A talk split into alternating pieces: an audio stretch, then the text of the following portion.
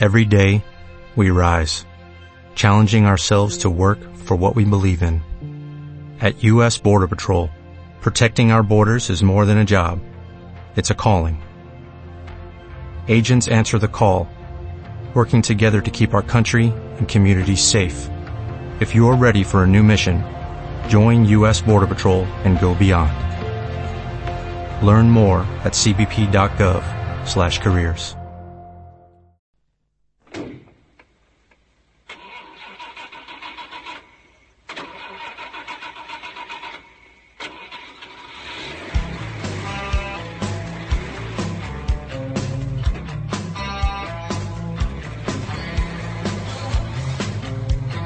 Bienvenidos. Así arranca Roqueando Nacional.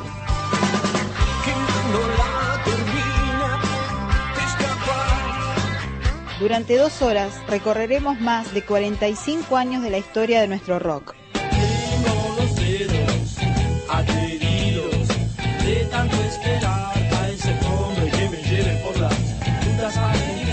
Desde las bandas que marcaron a fuego el sentir de una nueva corriente musical hasta los que hoy nos conmueven.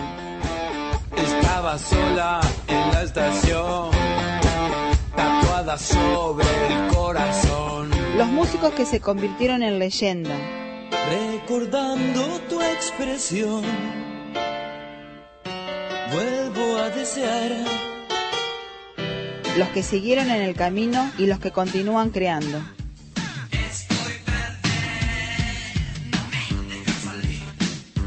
Descubrirás no solo música, sino también biografías, vivencias, testimonios y mucho más. Está saliendo el sol, que es sin duda mi Dios. Pero no estoy para aprender hoy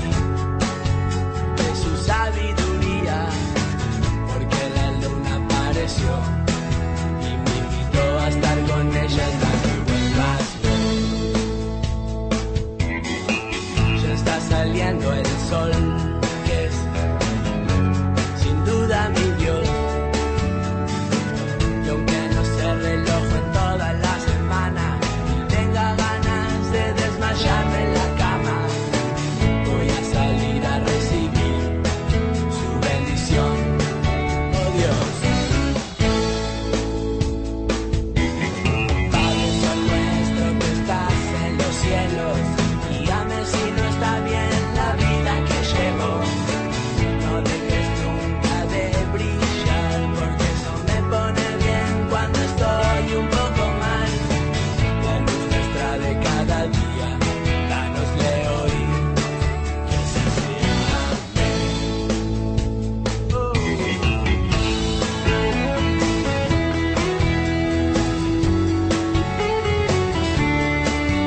buenas tardes amigos, así comenzamos el programa número 66 de Rockeando Nacional.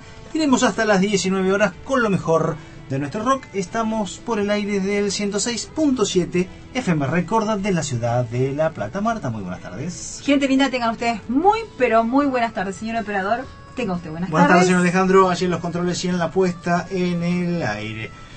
Hoy tenemos un programa como siempre con algunas novedades, algunos lanzamientos. Tenemos el último trabajo discográfico de Las Pelotas. Hoy vamos a tener eh, alguna repercusión de eso también. Tenemos un par de eh, canciones eh, hechas tributos, otras tantas canciones esas conocidas que todo el mundo quiere escuchar y alguna que otra cosita más. Un programa bastante movido. Hoy, como es nuestra costumbre, iremos recorriendo prácticamente desde los inicios del rock hasta lo último que salió. Trataremos de cubrir todas las, las etapas y los distintos ritmos que han ido teniendo preponderancia, ¿no? Porque no es lo mismo el sonido de los 70 que el de los 80, que el de los 90 y que los últimos Nada que ver. nada que ver. Bueno, nosotros tratamos Hasta el señor traer- operador te hace así con la Claro, cabecita. obviamente. Claro. Entonces hemos tratado de, de traer eh, un panorama un poco completo de todo lo que es nuestro rock, obviamente que en tan solo dos horas que por ahí no se puede demostrar todo. Si querés comunicarte con Rockeando Nacional, ¿cómo lo puedes hacer? Contame. 45240494538199. Mensaje de texto 0221-613-0361. También te puedes comunicar por Facebook. Nos ¿Cómo- buscas como? Rockeando Nacional. Bien. Pones me gusta y vas a escuchar todos los programas del 1 al 65. extraordinario. Vamos a comenzar el programa de hoy con una banda que se las trae, una, blanda- una banda representativa del blues local que junto a Memphis las Blueseras tal, tal vez fueron las dos bandas que llevaron al blues a lo máximo. Hablamos de banda y no de solistas, ¿eh? porque ha habido bastantes solistas que sí incursionaron de lleno en el blues. Estamos hablando de la Mississippi Blues Band, Sí, con una canción que se llama Como. El blues del equipaje. sí, Sí, es- eh, pertenece al álbum Yo estuve ahí, del año 2000. sí, que se grabó durante los días 11 y 12 de agosto del año 2000. Ajá, bien. es en vivo en el Teatro Astros de Buenos Aires. En esos conciertos, el conjunto interpretó clásicos de su repertorio, como Blues del Equipaje, El Fierro, San Cayetano, Mala Tranza, Un Trago para Ver Mejor y su primer éxito, Café Madrid. También incluyeron algunos temas de su álbum estreno. Durante los conciertos se encontraron personalidades célebres de la música argentina, tales como Piti Álvarez Intoxicados, Gustavo Cordera de la Versuit y León Gieco. Impresionante, célebre el Piti, mirá, ¿eh? dice la crónica, es Y bueno, Dice la crónica de la época. Ese Yo estuve ahí, obviamente es un álbum en vivo, donde interpretan muy bien los, los temas que tienen logrado. El blues del equipaje, uno de los clásicos que tenía este, este disco, una de las canciones más conocidas, las hemos elegido como para abrir musicalmente el programa de hoy. Dale.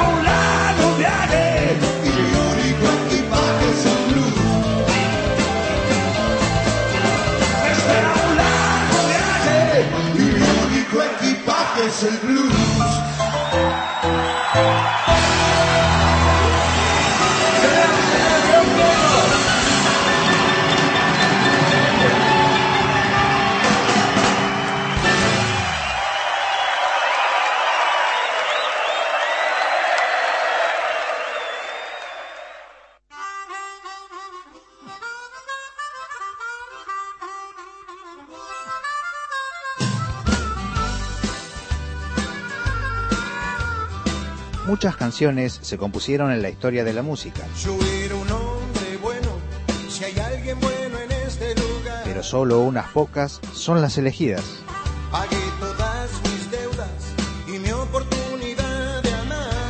Lograron sobrevivir al paso del tiempo, por eso se transformaron en himnos del rock.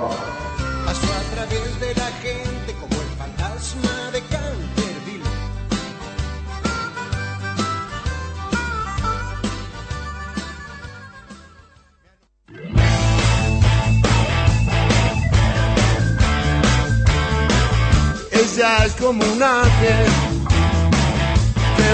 a ras. No tiene inocencia, ya la dejó de usar. Ella vino a buscar nada más que encontrar su amor. Y es increíble cómo maneja su plenitud. Ella está sola en alas de papel. Ya atraviesa la espesura y se va con él. Ella vino a buscar nada más que encontrar su amor.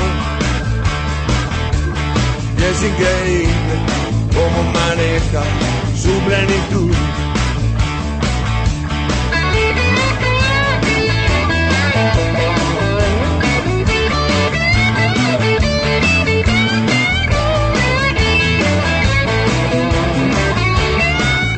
Estamos escuchando a Papo. ¿m? El napolitano era el, el apellido real de Papo, que fue uno de los pioneros y también hoy lo que hablábamos, ¿no? uno de los que mayor auge le dio al blues. Y siempre él tuvo dos líneas, el blues y el rock más duro, más pesado. Acá tenemos la beta un poco más pesada. Si bien ya esto de los últimos trabajos, de, de las últimas canciones que hiciera Papo, donde no se lo notaba tan duro como en la época de Riff. ¿eh? Estamos hablando de eh, el disco que en cuestión que nos va a traer hoy a este bloque himno del rock, que es Buscando un amor. Sí, que salió en octubre del 2003. Ah, mira. Fue un disco clásico de rock y blues con hit como el corte de difusión Rock and Roll y Fiebre, más Ella es un ángel y Banquero Blues, entre otros. La que estamos escuchando de cortina es Ella es un ángel, precisamente. ¿sí? La banda la integraban Gustavo Bolsa González en batería y Julie Ruth bajo y como invitados Luis Robinson en armónicas y Nigo Rafeta en teclados, las Black and Blues en coros y Mira. José Vale en percusión.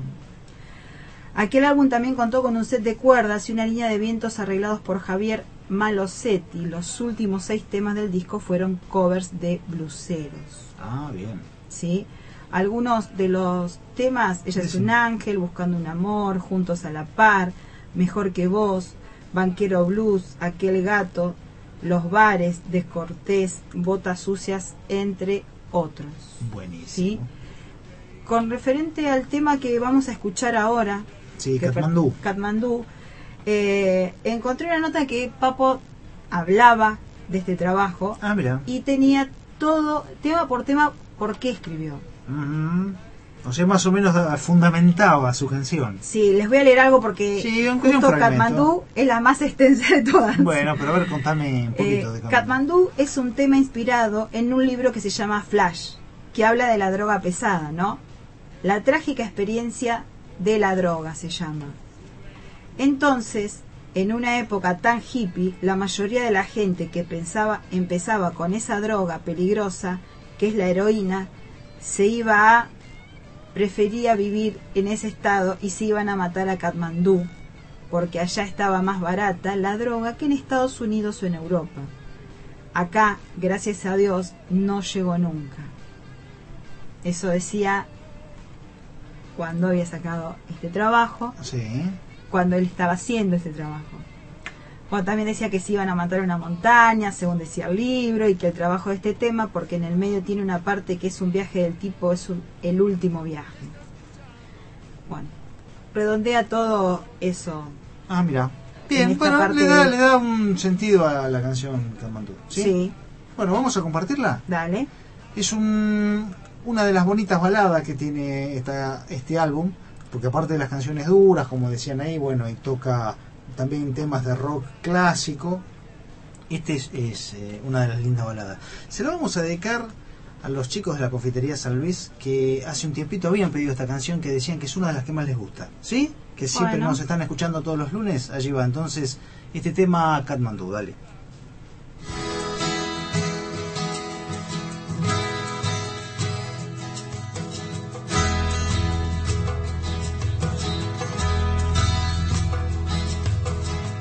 De viaje a Katmandú, el viaje no es lo mismo si no estás tú.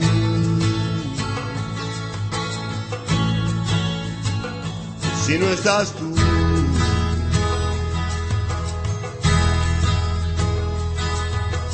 Voy de viaje a Katmandú.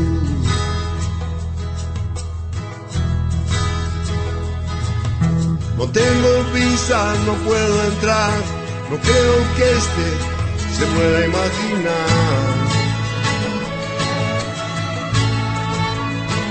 Como yo la extraño.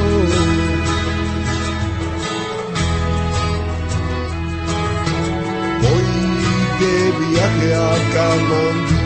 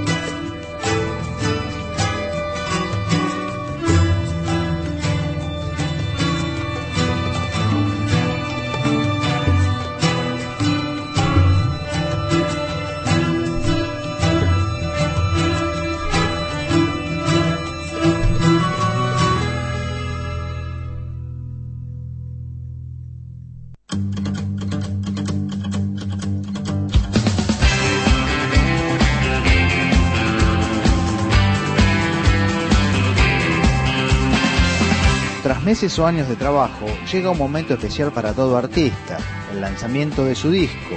Ahora es el momento de hacértelo escuchar. Lo último, avances, novedades, lo nuevo de, lo nuevo de, lo nuevo de.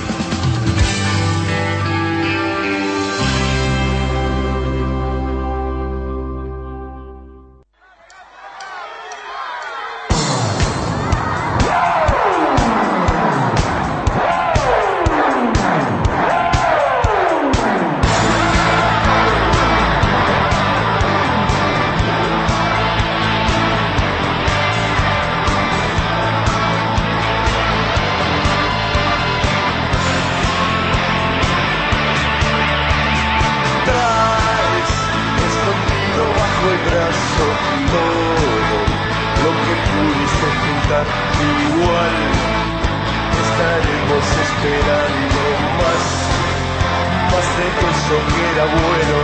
Canta como una buena serpiente, vale, la vereda y me mira mal, como a todos sus parientes mal, como a su propio espejo.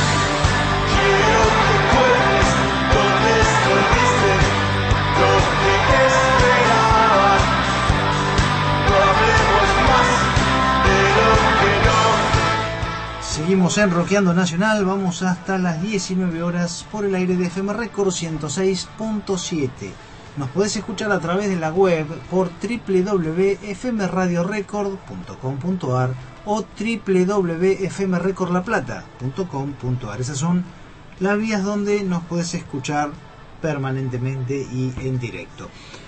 Estamos en el bloque donde te presentamos las nuevas canciones, los nuevos lanzamientos, los últimos trabajos de, en este caso, la banda Las Pelotas.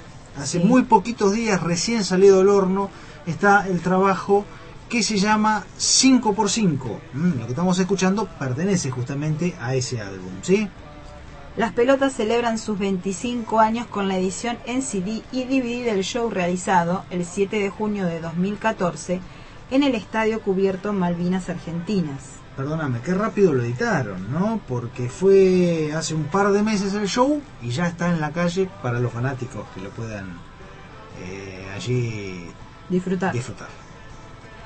Propone un recorrido por la historia de la banda desde sus comienzos hasta la actualidad, donde se incluyen temas reversionados que no se tocaban desde hacía mucho tiempo, y algunos otros desde la partida de Alejandro Sokol, como por ejemplo Hola, ¿qué tal?, interpretado magistralmente junto a Emiliano Brianciari de No te va a gustar. Mm, bien, sí, sí, tiene invitados este, este álbum.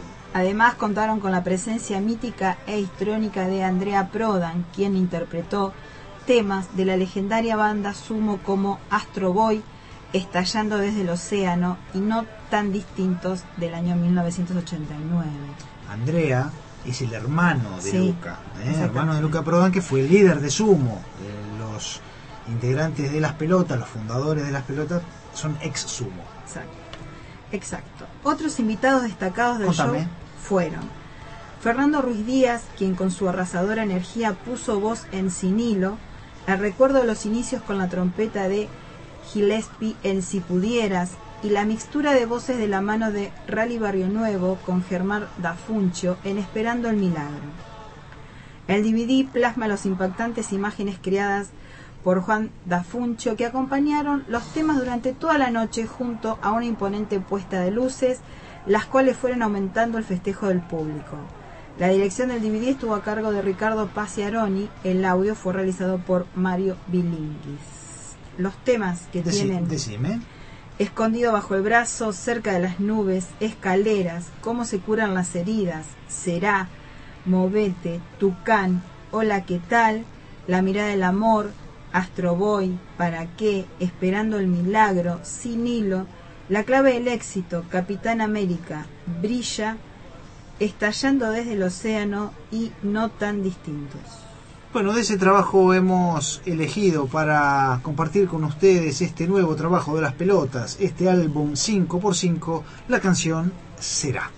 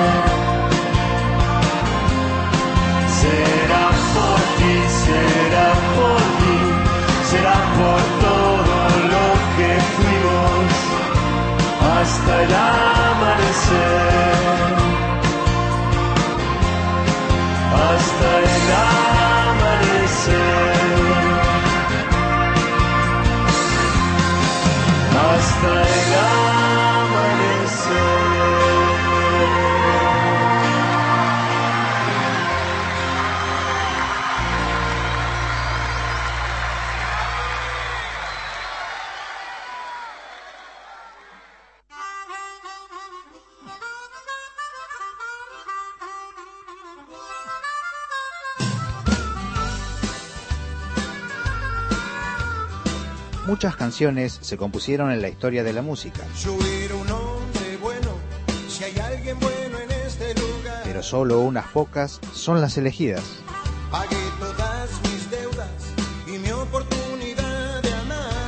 Lograron sobrevivir al paso del tiempo, por eso se transformaron en himnos del rock.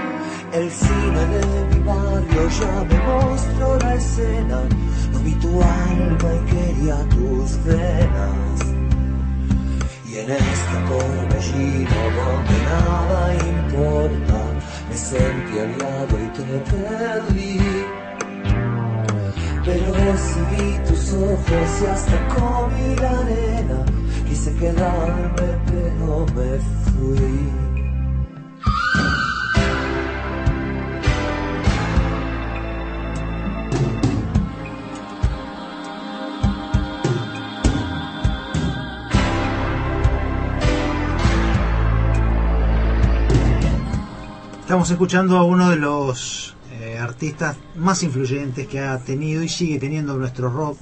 Estamos hablando de Charlie García, que eh, la semana pasada cumplió años. 23 de octubre cumplió 63 años Carlos Alberto García Moreno, así se llama Mira el vos. señor Charlie García. Sí. Es oriundo de Buenos Aires. Desde muy pequeñito estuvo inclinado por la música. ¿sí? Sí. Fue desde niño profesor de piano, desde niño, un niño precoz y se puede decir que prodigio prácticamente en cuanto a las artes musicales, ¿no? A los 5 años Sí, ah, contame. lo escribieron, lo inscribieron en el Conservatorio Piaz- Piazzini de Buenos Aires, ¿Vos te imaginás en un conservatorio que va gente grande a un conservatorio? donde inició sus estudios de música con la profesora Julieta Sandoval, una docente estricta y rigurosa que le enseñó a tocar música clásica, con obras de Bach, Mozart, Chopin. Sí, sí. ¿Vos te imaginás un, un piojito de 5 años entre toda entre toda la gente que va a estudiar música? Porque bueno, el conservatorio eh, no necesariamente eh, es una carrera que uno la viene eh, siguiendo de forma correlativa. O sea, hay mucha gente grande que se anota en un conservatorio para estudiar. ¿Y te imaginas un pequeñito allí? Obviamente que tenía ya tendría que comprender lo que le enseñaban. O sea, niño prodigio. Sí.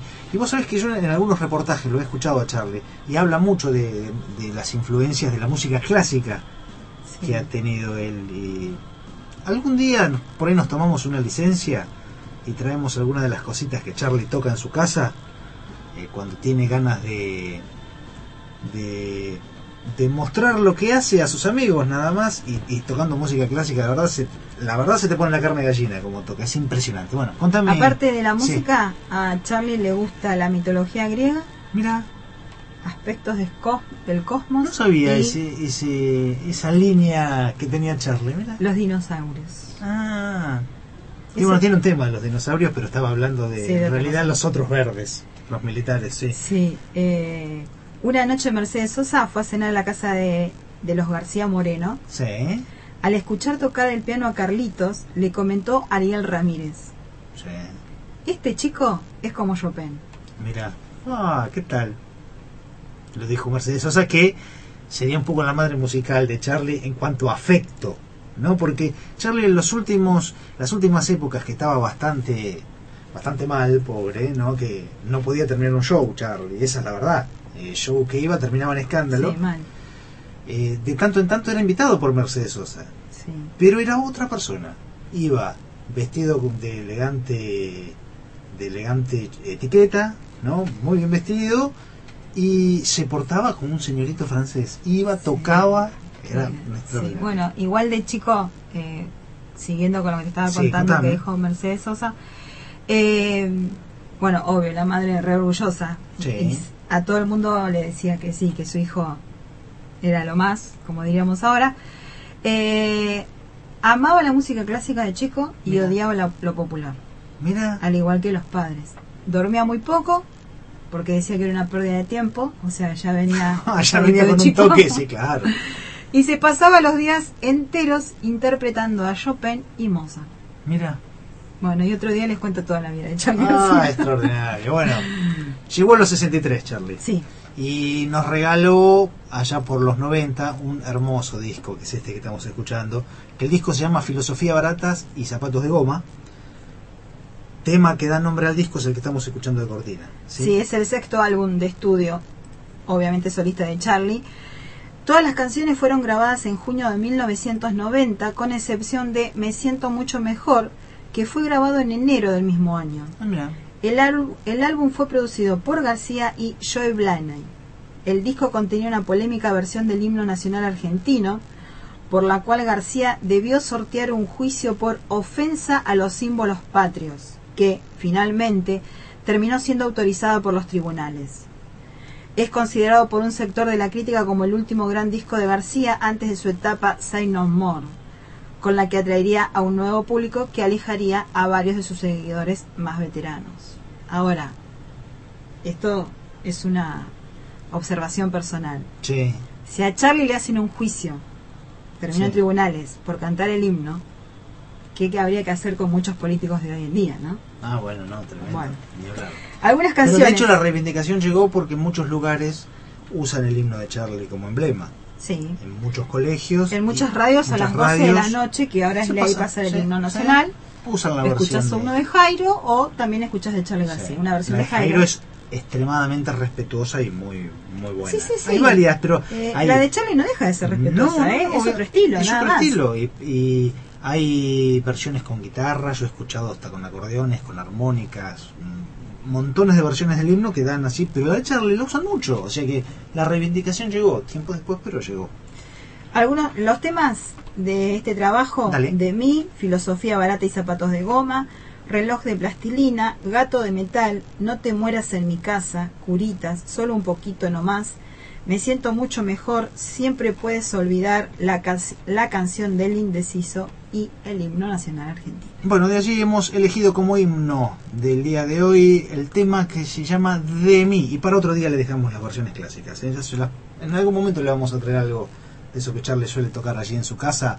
Como dirían algunos fuera de programa. ¿eh? Sí. Las toca para sus amigos. De mí, Charlie García, dale.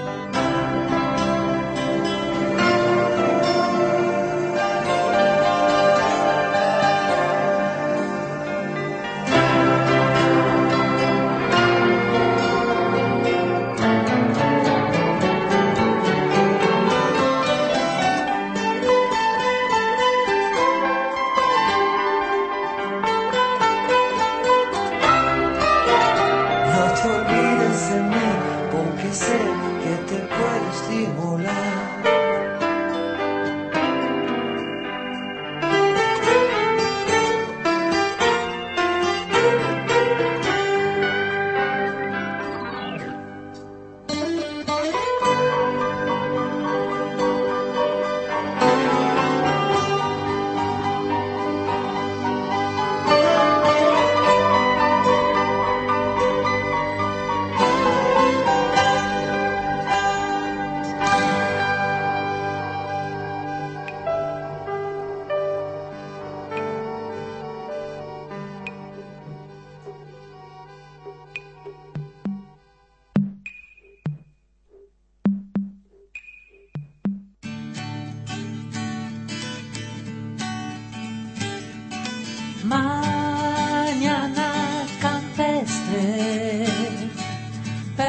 pesar de ser famosos, tener miles de seguidores y componer sus canciones, los ídolos de nuestro rock a veces ven reflejado su sentir en la obra de otro artista, llegando incluso a cantarla, como es el caso de la canción que te presentaremos a continuación.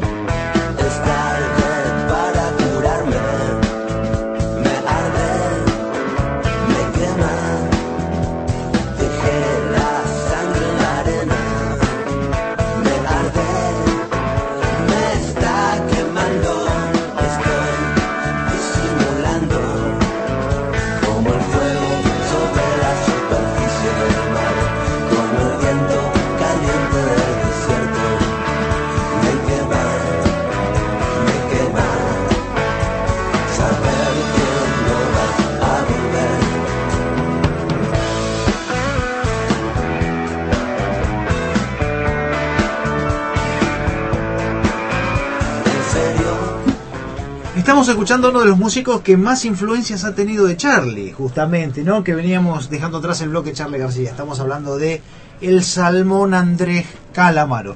Uno de los discos más exitosos que tuvo Andrés fue justamente Alta Suciedad. Quinto álbum de estudio Mirá. de Andrés Calamaro. Fue lanzado en el año 1997. Fue su primer disco de canciones nuevas compuesta por el cantautor en su totalidad, Ah, bien. tras su separación de la banda Los Rodríguez. Bien. Fue producida por Joy Blaney y grabada con músicos anglosajones en Estados Unidos.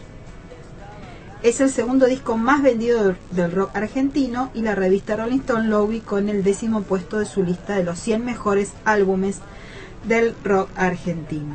La canción Loco fue censurada en múltiples ocasiones y ocasionó inconvenientes legales al cantautor, puesto que el primer verso dice voy a salir a caminar solito, sentarme en un parque a fumar un porrito. Sí, fue muy. En su momento fue muy criticada esa canción, sí. Y con una música muy pegadiza para colmo.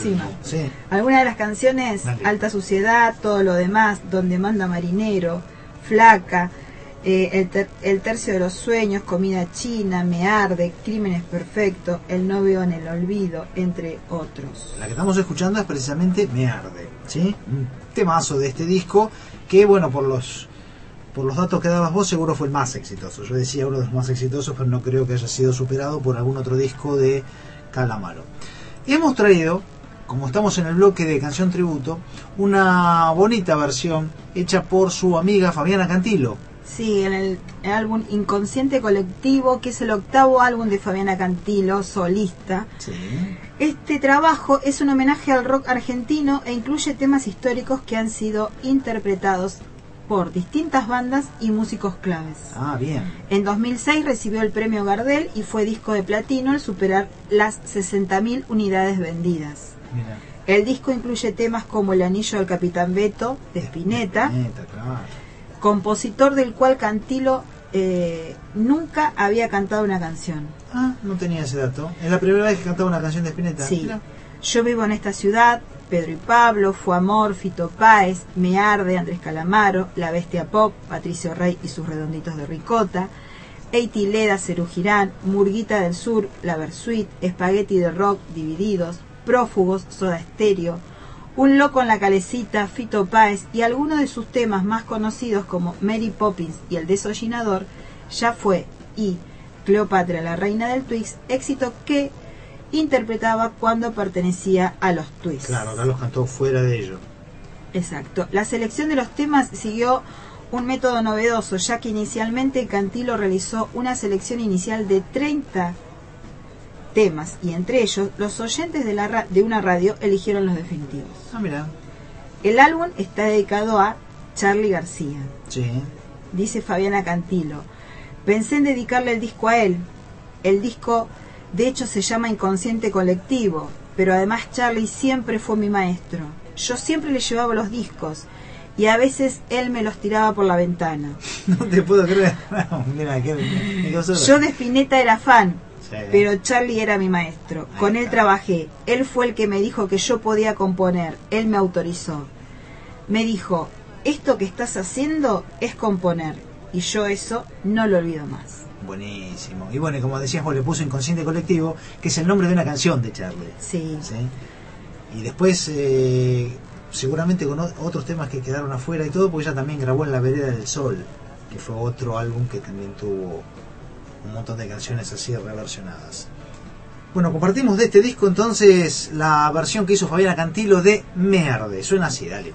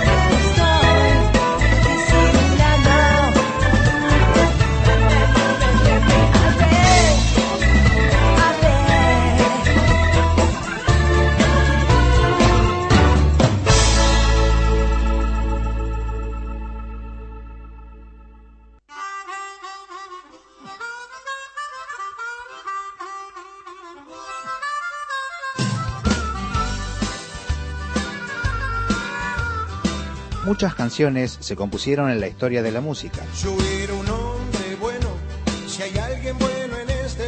pero solo unas pocas son las elegidas.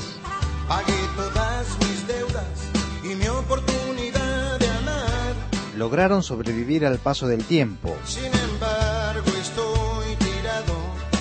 por eso se transformaron en himnos del rock.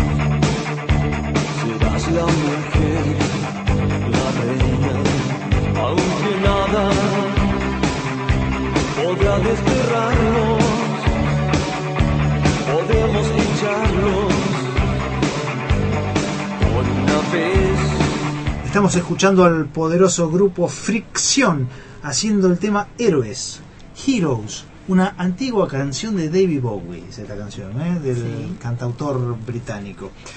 Estamos en, hemos tomado así al azar un disco de esa fabulosa colección que sacó allá por el año noventa y tantos, eh, la revista Noticias, 96, donde traía 45 álbumes con un bagaje increíble de versiones y de canciones de eh, el rock nacional.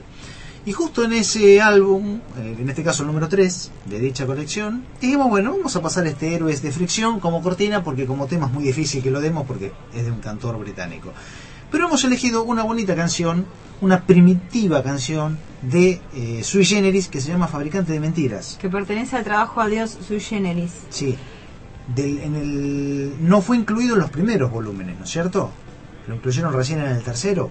Sí, que es un álbum en vivo, editado por Sony en el año 1996 en conjunto con la reedición en CD de toda la discografía del grupo. Ajá, bien. Los temas Decime. son los cortes sobrantes grabados en los conciertos de despedida de la banda y, y no editados en el año 1975. Claro, quedó en los álbumes Adiós Sui Generis parte Sí. 1 y parte 2. Sí. Las canciones, Algunas. cuando ya me empieza a quedar solo, Fabricante de Mentiras, Bobulina, El fantasma de Canterville, ¿Para quién canto yo entonces? y Nena. Buenísimo, esas son algunas de las canciones. Vos sabés que fue presentado este tema, cuando Charlie lo presentaba, en vez de llamarlo fabricante de mentiras, le llamó fabricante de embustes. ¿eh? Eso recuerdo que lo presentó. Bueno, nosotros te hemos traído una versión exclusiva para la colección de noticias. Es una versión que cantó solamente Nito Mestre y para cerrar esta primera hora suena de esta manera, fabricante de mentiras.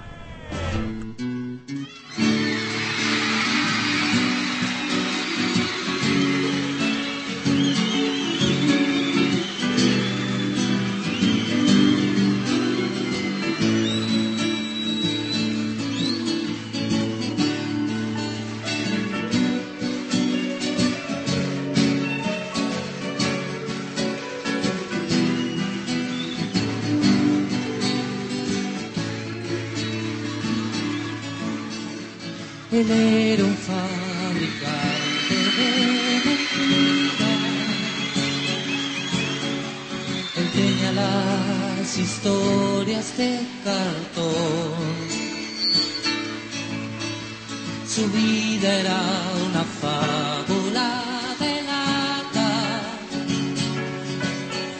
Sus ojos eran luces de neón. Nunca tengas fe. Que sus mentiras pueden traer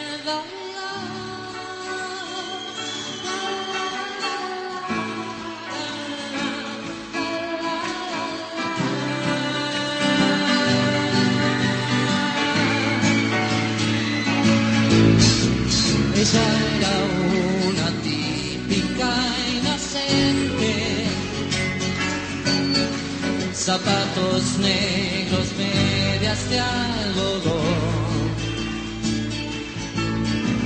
que solo era feliz en el colegio, que nunca tuvo en su piel amor. Inútil decir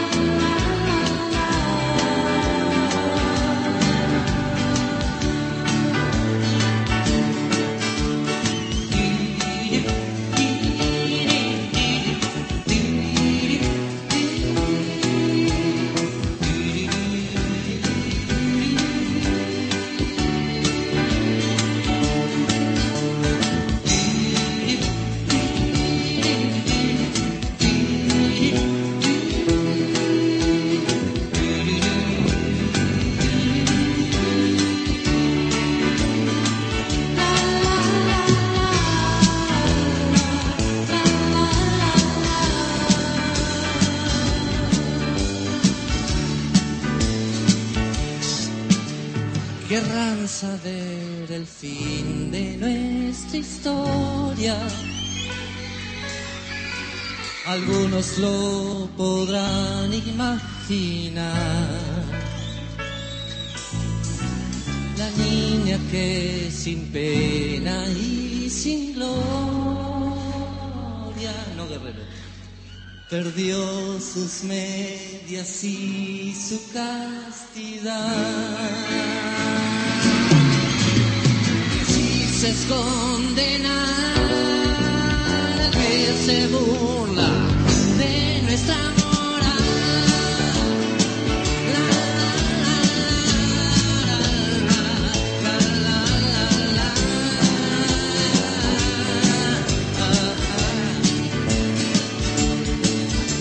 Pero hay algo que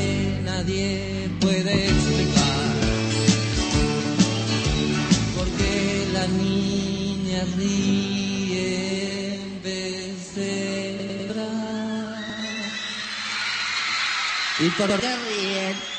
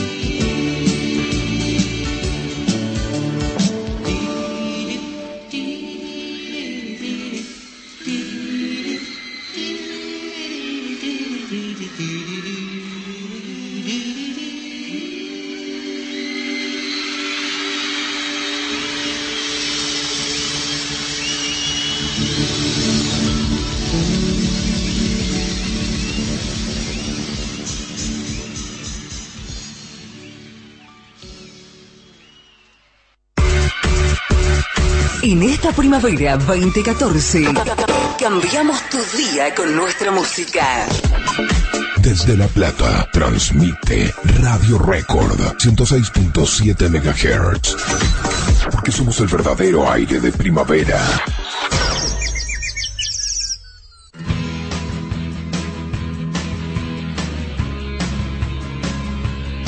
Todos los lunes de 17 a 19 horas, Roqueando Nacional. Lo mejor de nuestro rock, Roqueando Nacional. Los temas que hicieron historia.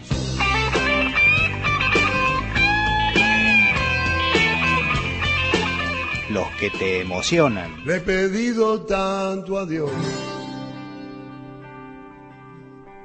que al final oyó mi voz. Y los que te hacen vibrar.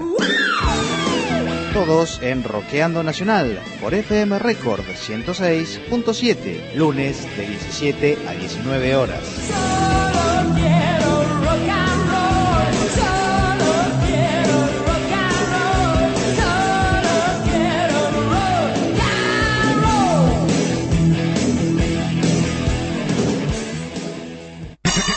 roll. Latimos el aire de la primavera 2014. Somos Radio Record 1067. Tu primavera perfecta.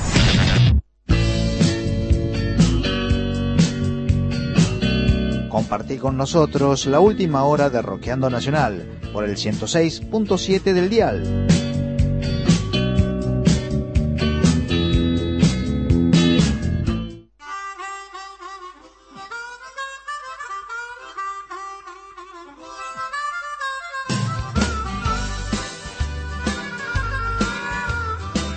Muchas canciones se compusieron en la historia de la música,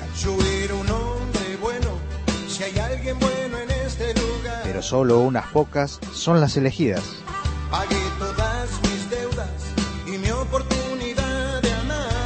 Lograron sobrevivir al paso del tiempo, por eso se transformaron en himnos del rock.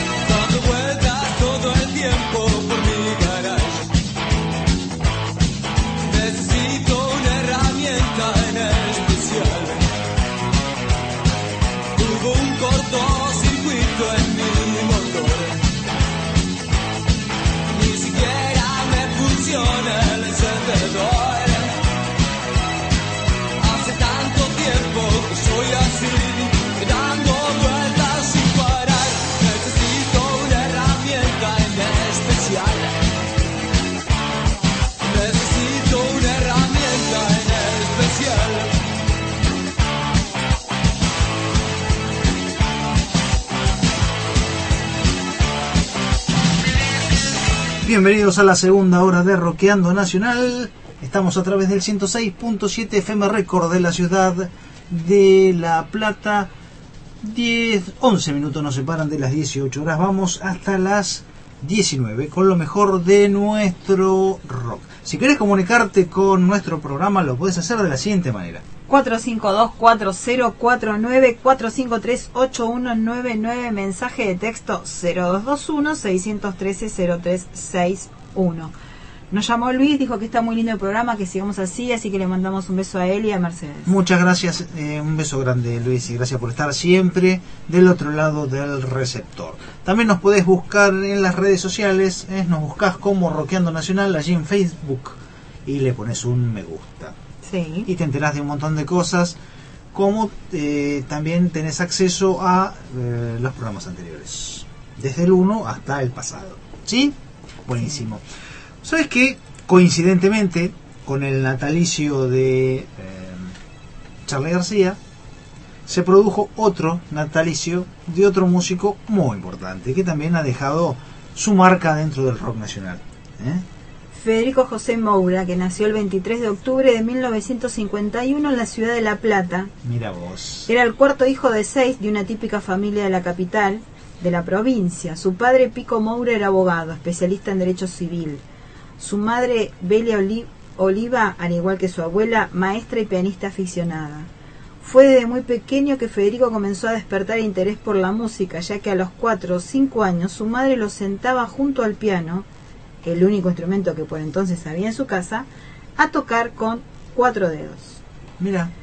Ya a los siete u ocho años jugaba a ser músico en la casa, en la casa de calle 12 al 1514, que vivía junto a sus hermanos y sus padres, de buena posición económica, gracias a que su padre tenía éxito con su trabajo de abogado. Bueno, allí Federico eh, hubiese cumplido lo mismo que Charlie, nos abandonó muy joven, a la edad de 37 años, víctima de la por entonces mortal HIV. ¿Sí? Sí. Bueno. Hemos también querido rendirle un homenaje a, eh, a justamente Federico y en una banda que paradójicamente, paradójicamente se llamó Virus. No sabemos si él algo intuía, por eso se le puso nombre a esa banda. No creemos porque la banda es bastante anterior a lo que a él le pasó, pero viste las paradojas del destino, ¿no? Sí. Una banda que se llama Virus eh, fue justo integrante de Federico Moura. Y uno de los discos más exitosos que tuvo fue allá por comienzos de los 80. Estamos hablando de El agujero interior. Tercer disco de la banda Virus. Es el primer disco de la banda en llegar a la masividad. Ahí está. Este disco se compone de 11 canciones. En su versión en CD incluye un bonus track con una versión española de la canción Que hago en Manila, Sí, correcto. pensado para el mercado de ese país. Se editó el 10 de diciembre de 1983, poco después de la destitución de la dictadura, bajo el sello CBS. Se grabó en los estudios Moebio y fue producido por los hermanos Peyronel de Riff. Con este trabajo, Virus retor- retornó a CBS de la mano de Carlos Rodríguez Ares, real productor del disco a partir de aquí. Víctor Gómez se convierte en manager de la banda. Este disco significó que Virus se hiciera más masivo, iba más gente a sus conciertos. Los éxitos de este disco son Hay que salir del agujero interior, El probador, Sí. ¿Qué hago en Manila? Sueños de Drácula, Carolina y En mi garage. Bueno, de allí hemos elegido como himno del rock a El Probador y Virus sonaba de esta manera.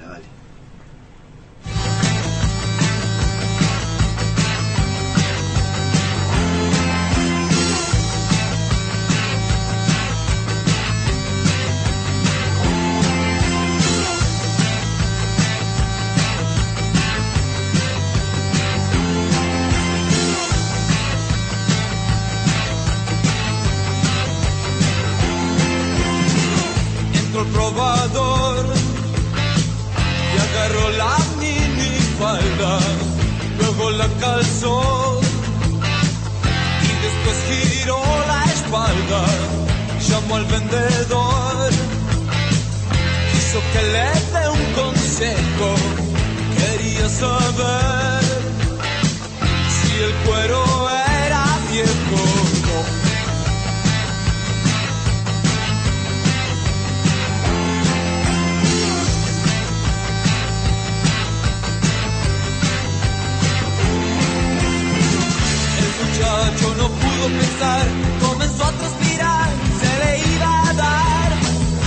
Vio una adecuada reacción y arrastró al vendedor dentro del probador. Sin perder tiempo, aprovecharon, le hicieron cortar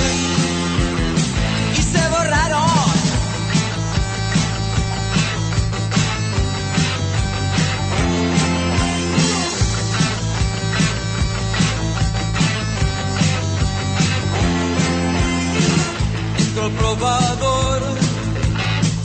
Y agarró la mini falda, luego la calzó.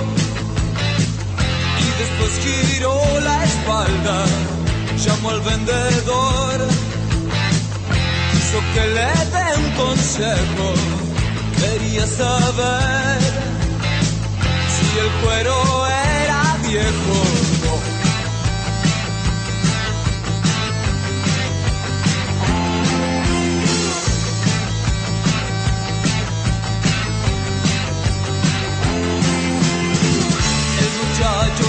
Pensar, comenzó a transpirar, se le iba a dar. Ella dio una adecuada erección y arrastró el vendedor dentro del probador. Sin perder tiempo,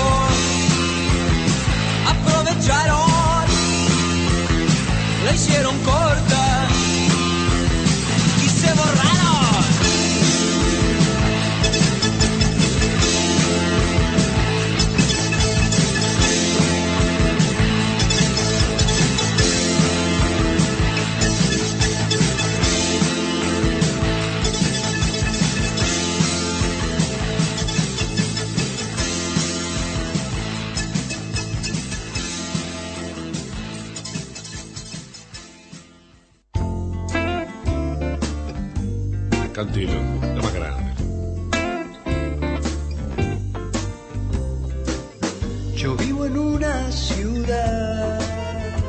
Ciertas ocasiones, los músicos invitan a colegas a participar en sus canciones. En otras, simplemente se reúnen a cantar todos juntos, ya sea en un recital, un ensayo o un disco. Te presentamos el bloque Entre Amigos. Yo vivo en una ciudad donde la prisa del diario trajín parece un film de Carlitos Chaplin, aunque sin comicidad. El tiempo es veloz, tu vida esencial, el cuerpo en mis manos me ayudan a estar contigo. Quizás nadie entienda, pues me tratas como si fuera algo más que un ser.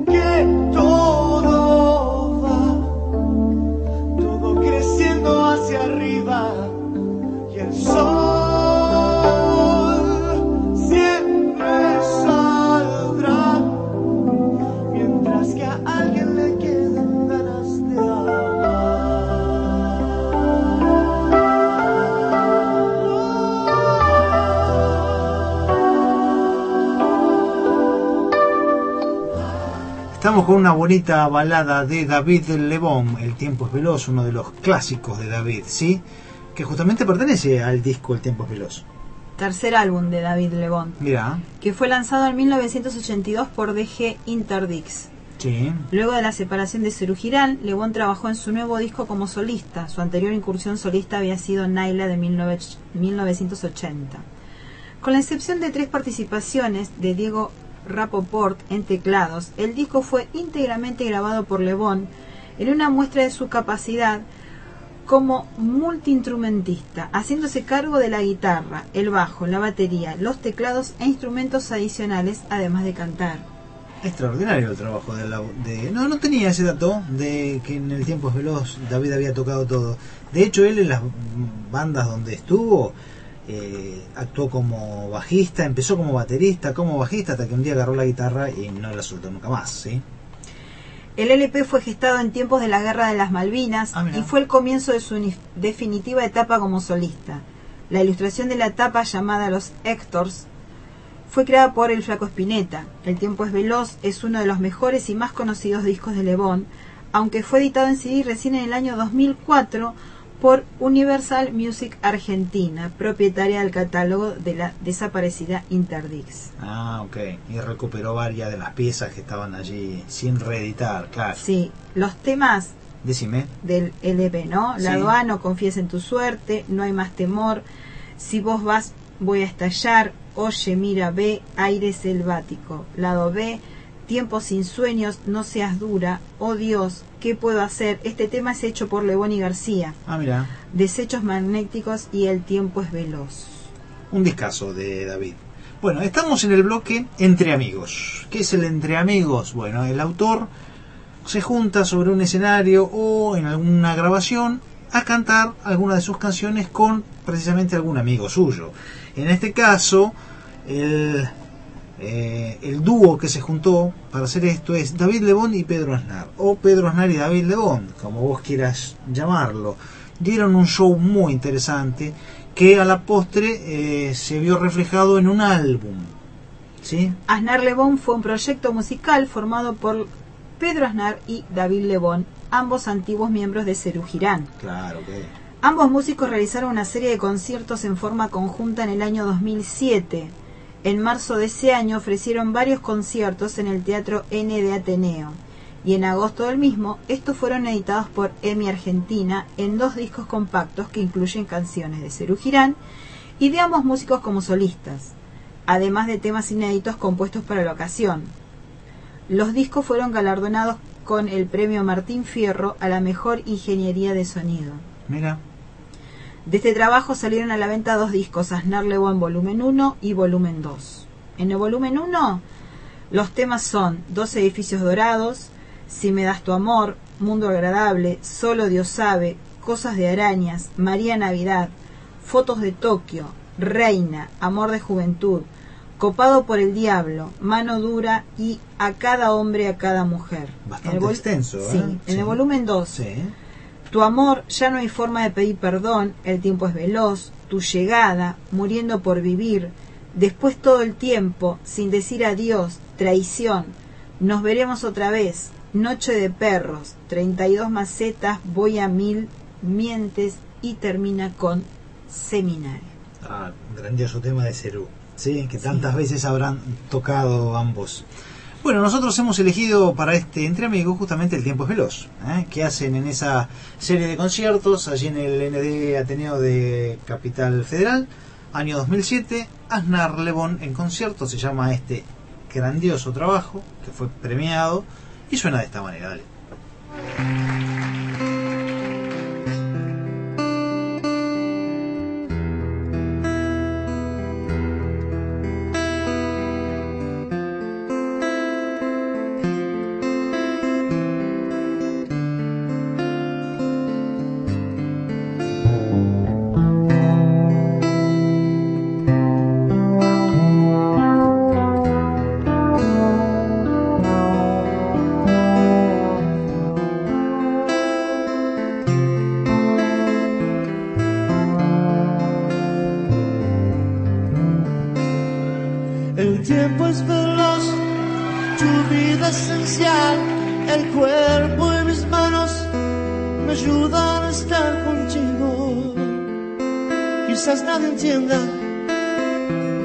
Me tratas como si fuera algo más que un ser.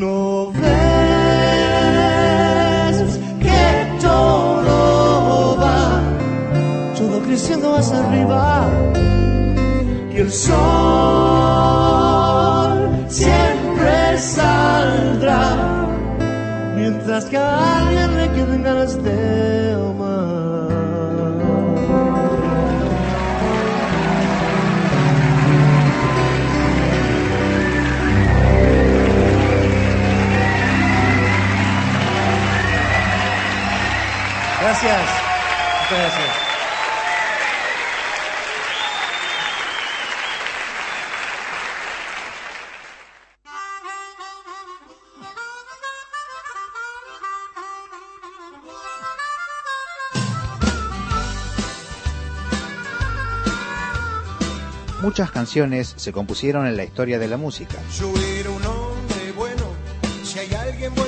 este pero solo unas pocas son las elegidas.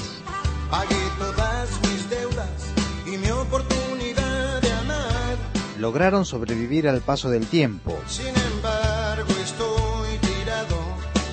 por eso se transformaron en himnos del rock.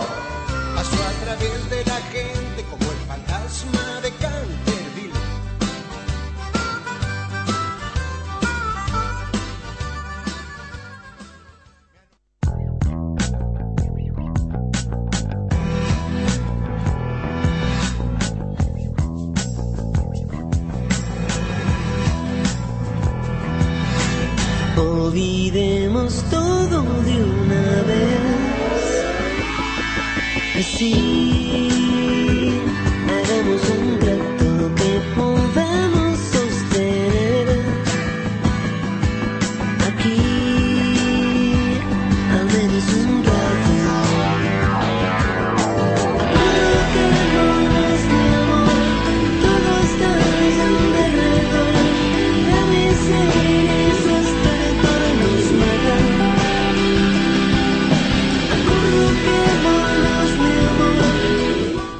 Mensajito que ha llegado a nuestro celular. Contame.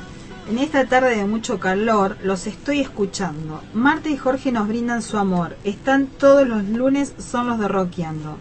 Graciela, muchísimas Muchas gracias. gracias, Graciela. Me da vergüenza leer el mensaje, pero tengo que leer yo, así que No, bueno, muchas está, No, gracias. vergüenza porque por las lindas cosas Sí, que nos dicen, por eso mismo, gracias. ¿no?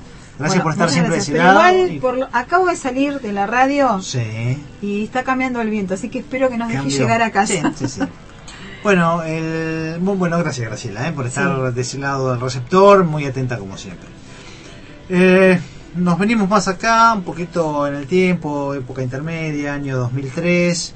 Estamos escuchando a Babasónicos, eh, una de las bandas que surgió en la última década, si se quiere. Contame. Infame es el séptimo álbum de estudios de Babasónicos. Sí. Musicalmente tiene una cierta continuidad con Jessico, incluyendo más canciones en formato pop y algunas baladas. En contraste, en contraste con esto, también hay algo de rock, como se ilustra en Once y en Sin mi Diablo. Ah, mira.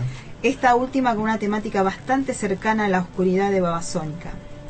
El álbum estuvo nominado a los Grammys del año 2004 y a los premios Gardel, donde obtuvo seis galardones, incluyendo el Gardel de Oro. Seis. Sí. Impresionante. Este año creo que tuvo también cuatro, ¿no? De, con los premios del año Sí, pasado. no me acuerdo de bien, Babasónicos. lo- Sí, no me sí, acuerdo, creo que tuvo, ah, sí. tuvo cuatro, sí. Canciones como Irresponsables e y que fueron éxito en Argentina y varios países latinoamericanos. Mira. En el 2003 Babasónicos vuelve a los estudios para registrar Infame, nuevamente convocado por Andrew Weiss para compartir la producción, quien viaja a la Argentina durante dos meses para la realización del álbum. El disco se edita en noviembre y en menos de un mes se convierte en disco de oro. Espectacular fue. Con Infame, la banda perfecciona la fórmula aplicada en su antecesor, aquella que prioriza componentes melódicos para que luzcan más simples. Lo cuidado sobre el aleatorio, ofreciendo una amplia gama estilística que incluye boleros, ritmos bailables y guitarras distorsionadas como protagonista. Sí. Infame fue elegido en las encu- encuestas de fin de año de los diversos medios especializados, Rolling Stone, Clarín, Página 12, como el mejor disco del año. Mira. Babasónico fue votado como el mejor grupo del rock de la Argentina y el tema Irresponsable, su primer corte, como una de las mejores canciones del 2003. En marzo de 2004 logra el máximo galardón que ilustra la música argentina, como ya les dije, el Gardel de Oro. Babasónico logra imponerse en un total de seis categorías, estableciendo un récord. Gardel como mejor grupo de rock, como mejor álbum del año con Infame. Gardel como tema del año con Irresponsables, Gardel como video del año Responsables, Gardel como grabación del año y Gardel como producción del año. El año 2007, la revista Rolling Stone de Argentina lo ubicó en el puesto 57 de su lista de 100 mejores álbumes del rock argentino. Mira, impecable. ¿Tenés alguno de los temas que Sí, tiene? Irresponsables. Sí. Risa, Pistero, Estetor, Putita, Su Turno, Mareo, Sin Mi Diablo, Curtis, Ike, La Puntita, Fan de Scorpions, Grati y Once. Algunos eh, fan de Scorpio. Mira, me, me- me causa, me resueño el nombre. El tema que estamos escuchando se llama Estertor. Y el que hemos elegido como himnos del rock, traído de eh, la mano de Babasónicos, es Ike. Suena así, dale.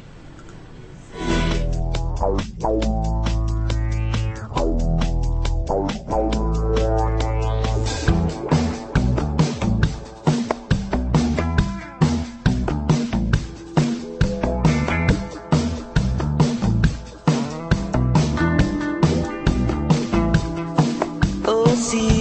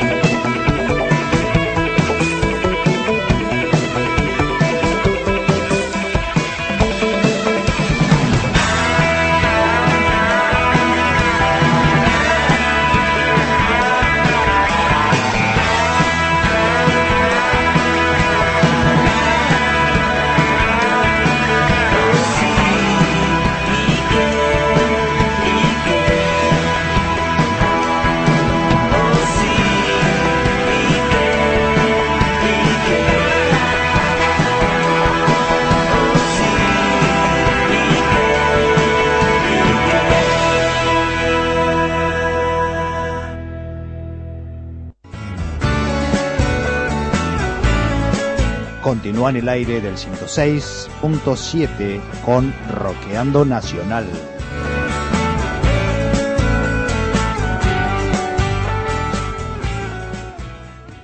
Bueno, primeramente quisiera saludar al vicepresidente que está acá.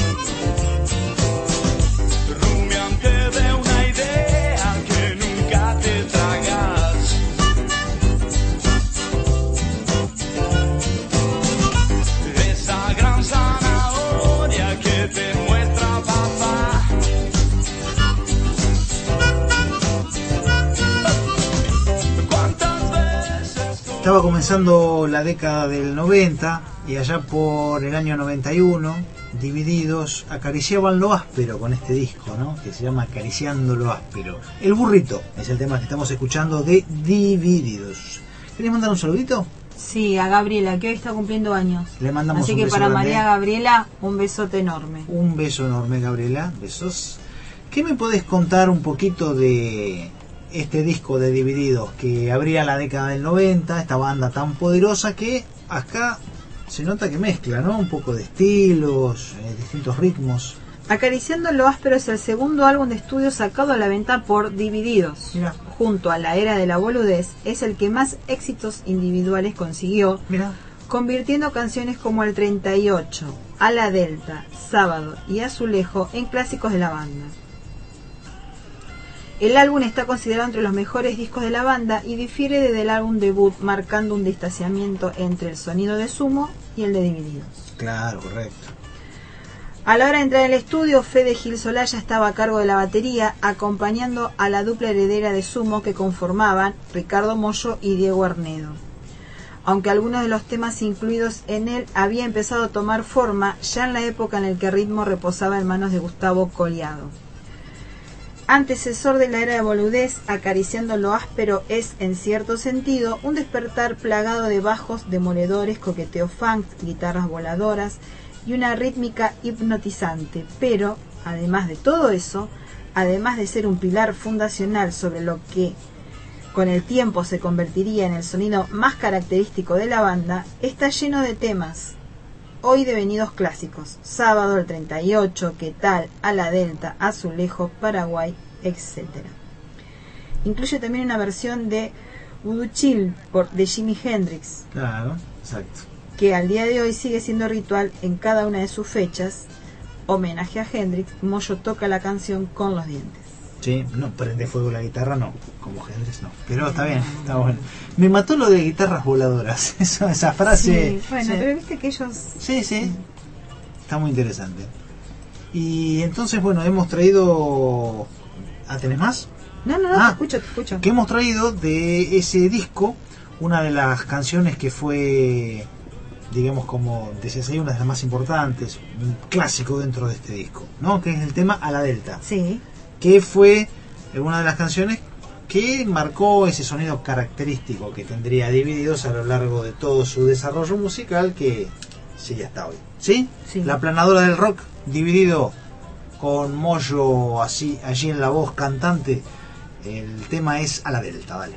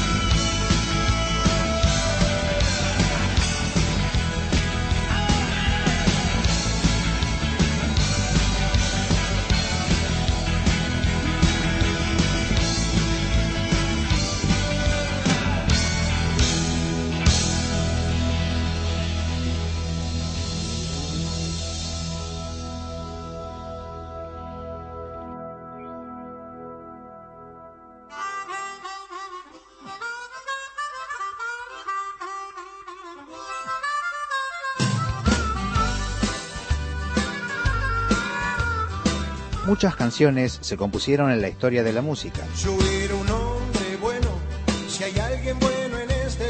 pero solo unas pocas son las elegidas. Pagué todas mis deudas y mi oportunidad de amar. Lograron sobrevivir al paso del tiempo, Sin embargo estoy tirado. por eso se transformaron en himnos del rock.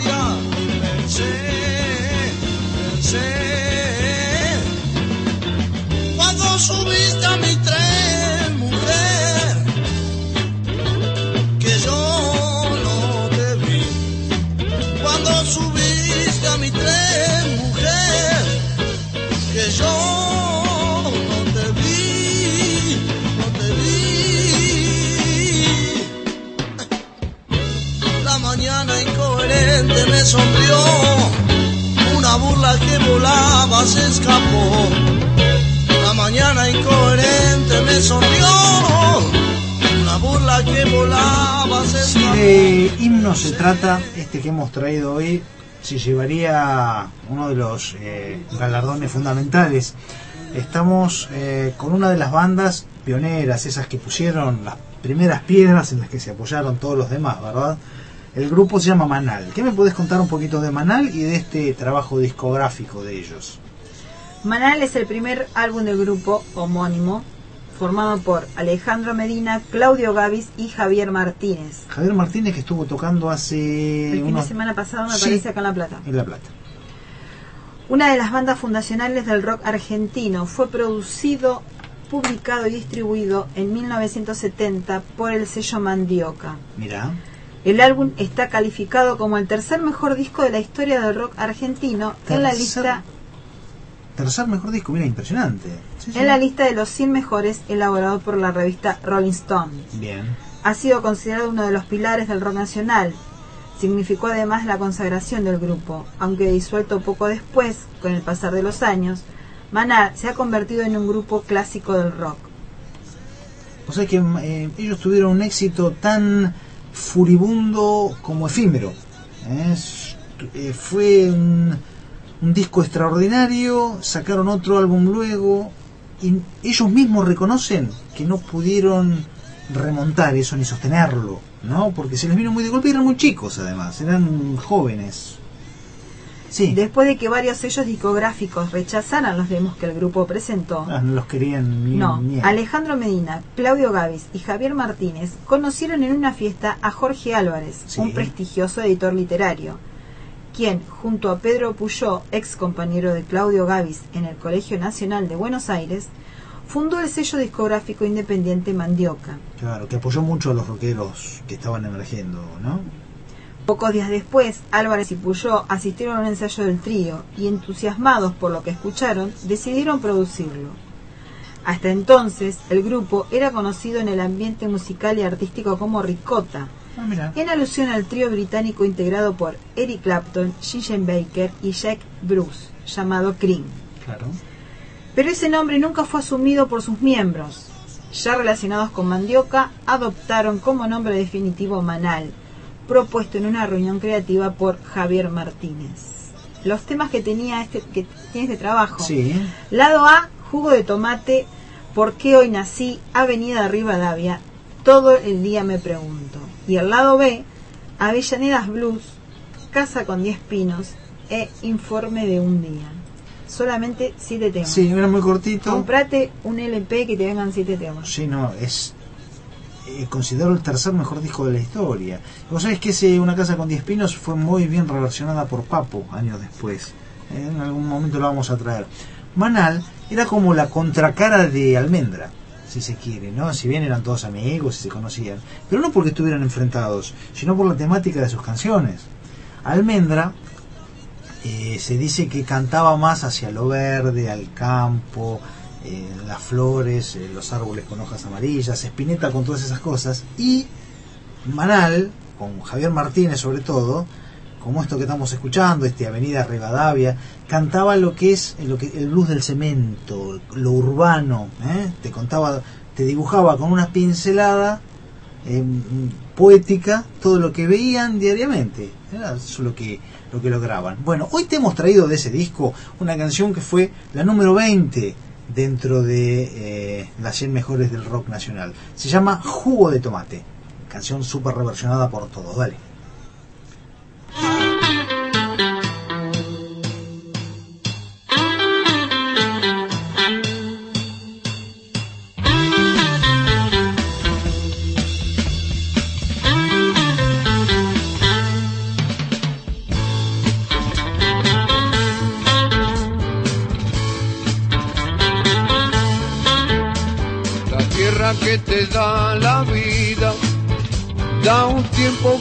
Decidir, eligiendo inteligentemente.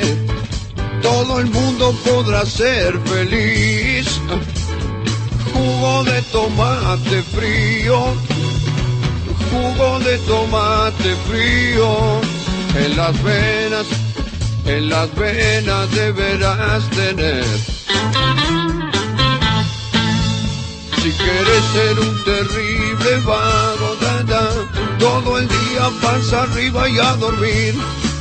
O elegiste ser un tipo capo, siempre serio y que da temor, deberás tener jugo de tomate frío, jugo de tomate frío en las venas, en las venas deberás tener. Quieres triunfar con las mujeres, tener muchas que lloren por vos.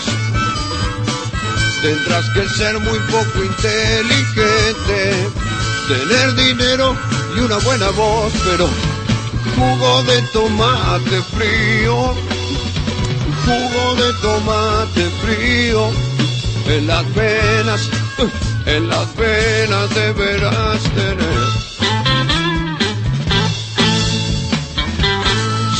Ser un hombre importante, que se hable todo el día de vos, o querés inmortalizarte como héroe, asesino o semidios, ah, jugo de tomate frío, jugo de tomate frío, eh, en las venas, eh, en las venas deberás tener.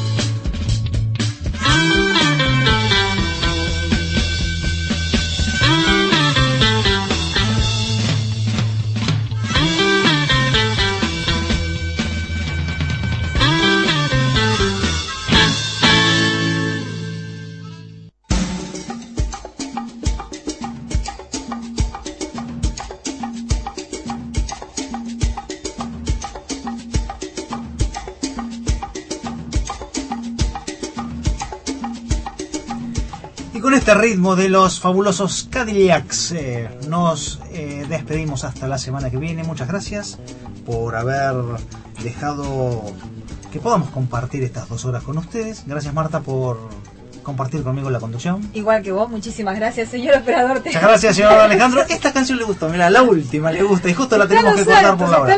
Bueno, nos vamos con quinto centenario. Dale. De los Cadillacs pertenece a Pasos Vacíos, Vacíos, 1993. Nos volvemos a encontrar el próximo lunes cuando comienza Roqueando Nacional. Chao. Chao.